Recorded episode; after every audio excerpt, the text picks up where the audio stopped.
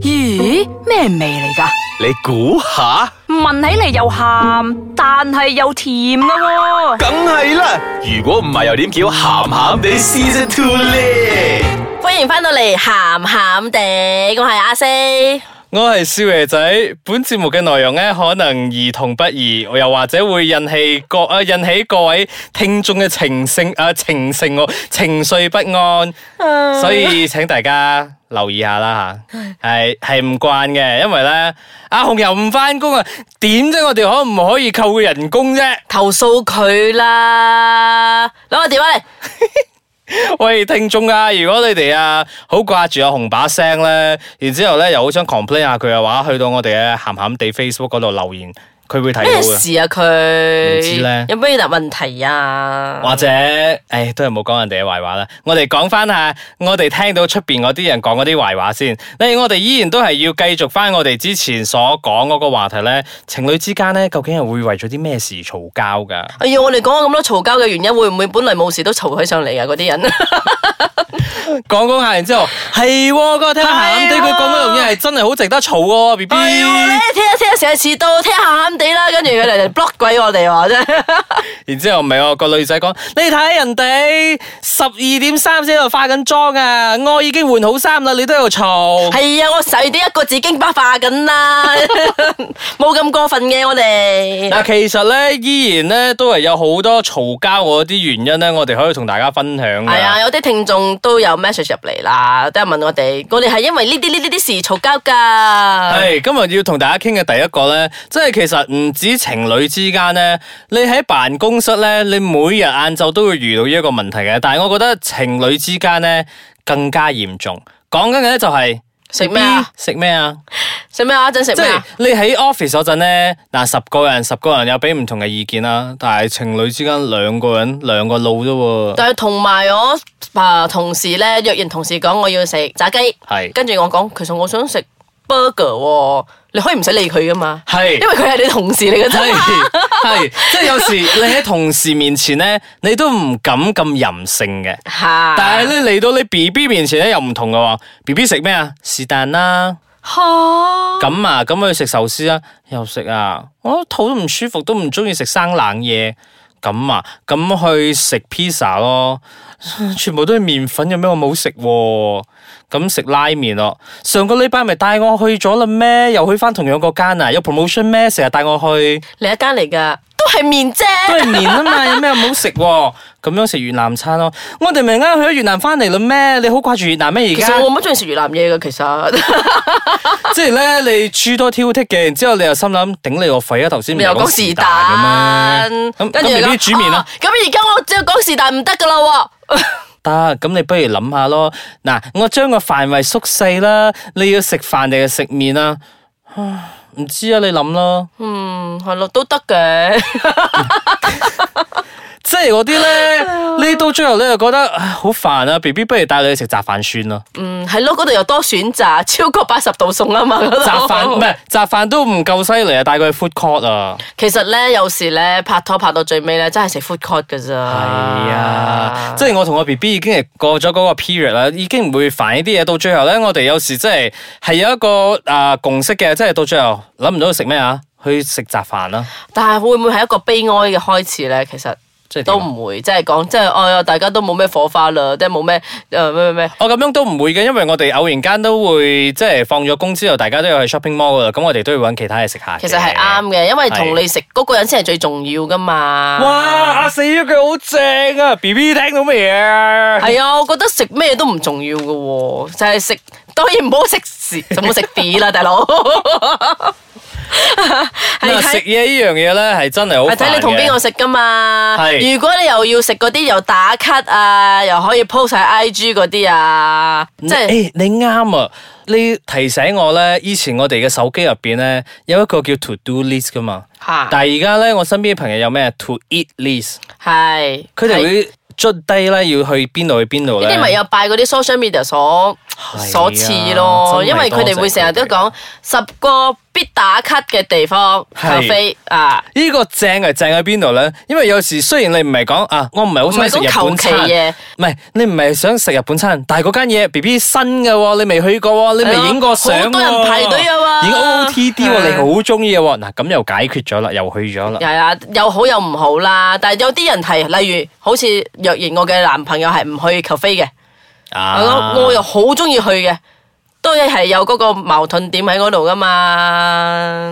咁咪自己同啲姊妹去咪算咯，哎呀，咁人重要啲啊嘛，嗱嗱嗱嗱嗱嗱嗱嗱嗱，嘈啦嘈啦又嘈啦又嘈啦。冇錯。係啦，暫時唔嘈先，休息一陣先，翻嚟之後繼續同你傾其他嘅原因，仲有咩啊？今晚想食咩啊？呃煩啊，休息一陣先啦。八零后刻苦耐劳，九零后做完就跑。你听过的偏见有多少？八九不离十，要让你知道，八零后、九零后各有各骄傲。 Ice Kachang Delicious Audio.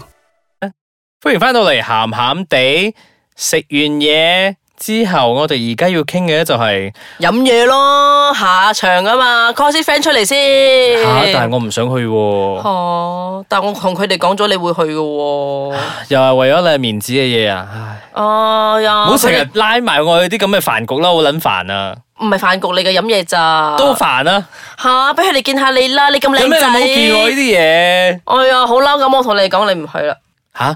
喂，唔係噶， 我哋嘅劇場唔係咁做嘅，應該會嘈交 噶。係啦，嗱，即係面子依家嘢咧，其實好多時候咧都會搞到一對情侶咧會嘈交嘅，就好似頭先我同阿四所演繹嗰啲咁樣咯。即係你已經同你班 friend 講咗你會帶另外一半去，但係另外一半又唔想去咁樣咧，即係要另一半出席你同你啲姊妹或者係你啲兄弟嘅飯局。係係啊，但係有時咧，你又真係唔中意你另外一半嗰啲 friend，因為有時唔知咧，或者個性格唔係咁夾咁樣。其實我有試過，即係我跟另一半去同佢啲兄弟飲茶，係你知 gathering 嗰啲尤啦其是而家啊，飲茶飲係鬼飲茶咩？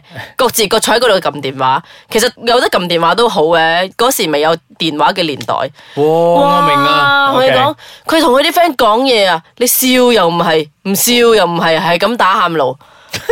真係好唔俾面，我嗰 時，我而家諗翻我哋自己可能好唔俾面。喂，大佬，半夜一點幾啦，係噶，我真係唔中意噶，所以咧我都係有個共識咗，即係我唔 join 你啲 friend 嘅，即係或者即係係我嗰同啲幾個啦，我或同者佢講咗係幾個啊，係即係我會揀節日。即係會 join 嘅，就例如啲新年啊，你啱啱過咗個新年啊，大家一齊約食飯嗰啲，我會去。邊個或者邊個生日嗰啲，我嗯啊即會係去年。度嗰啲。係啊比較比較大型嘅你會去你話你話嗰啲喺 WhatsApp group 入邊啊，突然之間講喂出去飲茶、吹下水嗰啲，嗱嗰啲奉旨我唔去嘅。咁啊，人人哋又會潤佢嘅喎，有時唔係佢嘅，有啲朋友都好衰嘅，有嘅。我點解你次次都係自己一個人嚟嘅？你睇我 B B 幾好，次次都陪我嚟噶。嗱，好嘅原因咧，就係、通常咧，佢哋約嗰啲係 dinner 時間。咁因為我工作性質有問題咧，我會同佢哋講：哎呀，我 O T 啊，其實係約咗另一條女。唔係， 其實我係約咗另外一班 friend 出嚟嘅，我 B B 都知嘅。啊啊，咁就解決咗呢啲問題啦。即係其實係其實大係啊家講真，以前我後生嘅時候，我會好想另一半啊，會融入我嘅生活啊，即係識我啲朋友啊。係如果啊，會你會希望佢可以同你一齊玩啊。喂，即係唔止朋友，其實屋企人啊，有時你同啲屋企人一齊出去咧，你都會好希望你自己嘅另外一半可以一齊 join 啊嘛。我覺得朋友還好，你可以 say no 啊，但係屋企人嗰啲咧，有時你真係〜我覺得屋企人先至要咩年度一次啊，咩邊個啊，但係邊好個生日啊嗰啲一次好難好喎難拒絕嘅喎。嗰啲係拒絕唔到。嘅咯，我覺得即係喎係大家要避免啲避免派對嚟啊嘛，有時都係喎，因為有時好似你啊，呃比如 example 你啦，個 B B 同啲啊佢個阿爸阿媽啊嗰啲好 close 噶嘛，咁如果佢就係唯一一個嘅獨生女咁樣，咁佢話：哎呀 B B，我哋今日出去睇戲啊，咁我帶埋我爸阿媽一齊去咯。係咯，即但係係嗰啲你唔可以 say no 噶嘛，嗰啲你唔可以講一年先見佢阿爸阿媽一次噶嘛，唔得係 㗎嘛。啊，所以你我點樣講？以前有一個説法就係、啊、有啲人咧就中意係二人世界嘅。係啊，跟住慢慢咧就會帶埋細佬妹一齊出嚟，表弟表妹啊嗰啲一齊出嚟，跟住進而咧就會帶阿婆一齊出 嚟，嗰啲 OK 嘅。 係咯，即係哦偶然睇間睇你中意拍拖嘅形式係邊一 type，即係有啲人係中意 family type 嘅，要中意多多人嘅。啊，又覺得啊一齊 share 嘢食幾好啊，有啲人真係有啲人係可以嘅，可以嘅，嗯嗯係啊但係有時偶然間都係要有翻啲 couple 嗰啲 moment 都係咯，取決於你哋兩個嘅拍拖方式咯。如果唔係又有排嚟嘈噶 啦，嘈仲完仲有另外一樣嘢咧，係可以嘈嘅，而且呢個好不可理喻噶。啊嚇，啊連你都覺得不可理嗰喻。陣咧，哎呀，咩不可理喻啊？呢個理所當然㗎，我覺得。你你嚟你嚟 enlighten me 啊， 點樣理所當然啊呢啲嘢？唔係呢個咧，我真係我真係可以解釋呢個，真我係。拍心口啊！你唔好拍板，我拍心 口啊！呢啲係呃人噶，你快講啊！唔係，真係有啲嘢真係唔可以控制㗎。嗯，我都即係我點都啊我都冇發現㗎，但係我即係你例如啦，你講情侶之間為乜嘢嘈交？但係呢啲嘢都係家常便飯㗎啦，嘈交呢啲嘢 OK，嗯即係三咩三日一小吵，五日一大吵。但係你會發覺㗎喎，每個月哦，你有嗰幾日真係好鬼死憎佢嘅喎，即係會佢即係佢做乜嘢啊？你都覺得好唔順眼，好唔順超 I 㗎 do nothing 喎。 wrong, baby。係啊，即係你問佢一個問題，佢答你答得遲少少，遲嗰兩秒啫，你會覺得哦，你啱同我講嘢唔專心啦，係嘛？嗯啊，一句咁樣得過去，啊，咁你仲唔嘈然啊？之後，哇！你有咩事？啊，有咩事啊？講哦，咁我今日問你，你唔答我啦，係嘛？答咪答咗你咯，俾咗個答案你咯。你講要去食嗰間 sushi 乜乜啊嘛，喂，講得咁唔甘願，唔好去咯。咁 OK 啦，咁即 OK 係啦。我形容呢個時係我期係啊我，唔好係我唔好。 呢個呢段時期係好公主啊，你需要佢哋女仔係需要人哋特別呵護嘅嗰幾日啊。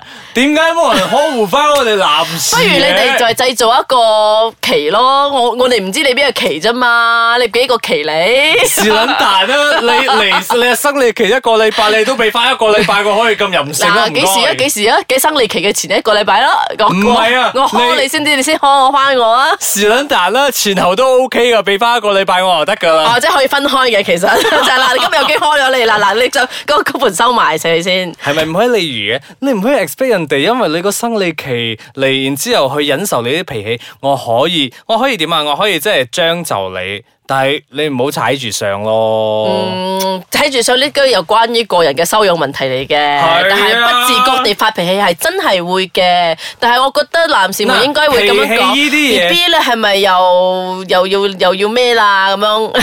係脾氣呢啲嘢好講翻你自己嘅情商啊，你嘅自己個 EQ management 噶嘛。咁你都知道你自己嚟 M 嘅心情唔好，咁你咪避開我咯。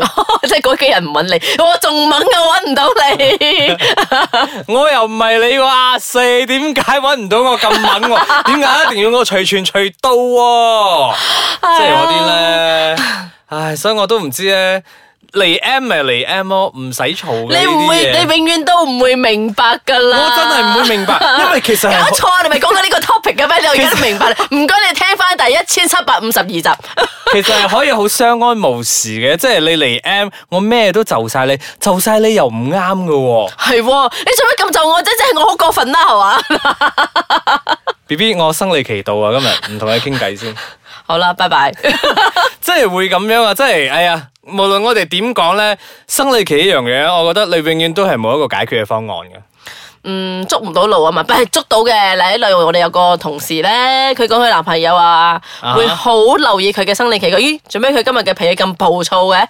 哦，就睇下嗰個期先。留意歸留意，個女朋友對佢嘅態度係如何咧？會唔會引發起嘈交咧？呢個係另外一回事啦。嗯，不如如果你哋有嗰我我啲依自然都生理期我依嘅，然都係好 buy 你頭先講嗰句嘅，即係會唔會立亂發啷禮咧？即係好睇翻女方嗰度自己嘅個人嘅個人修養。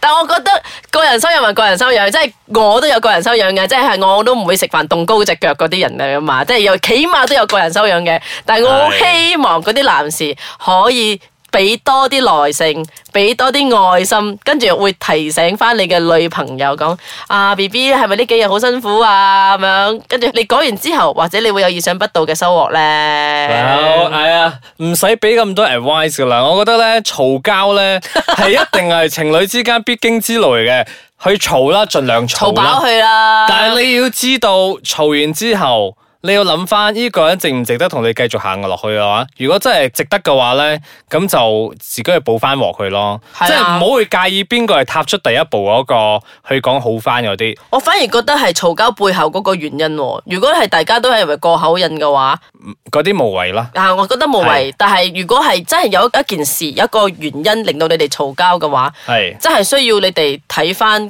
嗰個原因係，啊。若然係真係一個無藥可救嘅話咧，嗯，你又叫人哋分手啊？唔係啊，我要做 ending 啊！我要我要人哋好翻嗰啲啊！點解要叫人哋分手 我都講我哋好悲噶啦。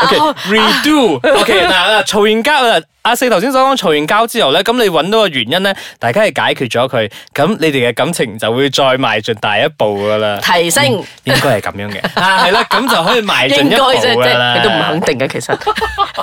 好啦，我哋咧呢個嘈交嘅 topic 咧，我覺得六三集我哋都傾得好夠噶啦。咁如果你覺得咧仲有啲咩嘈交嘅原因咧，可以令我哋開更多嘅集數嘅話咧，我去哋到等我哋阿嘅紅翻嚟 Facebook 啦再嘈啦。係啦，去到我嘅 Facebook 同我哋講啦，喊喊 day 啊，OK。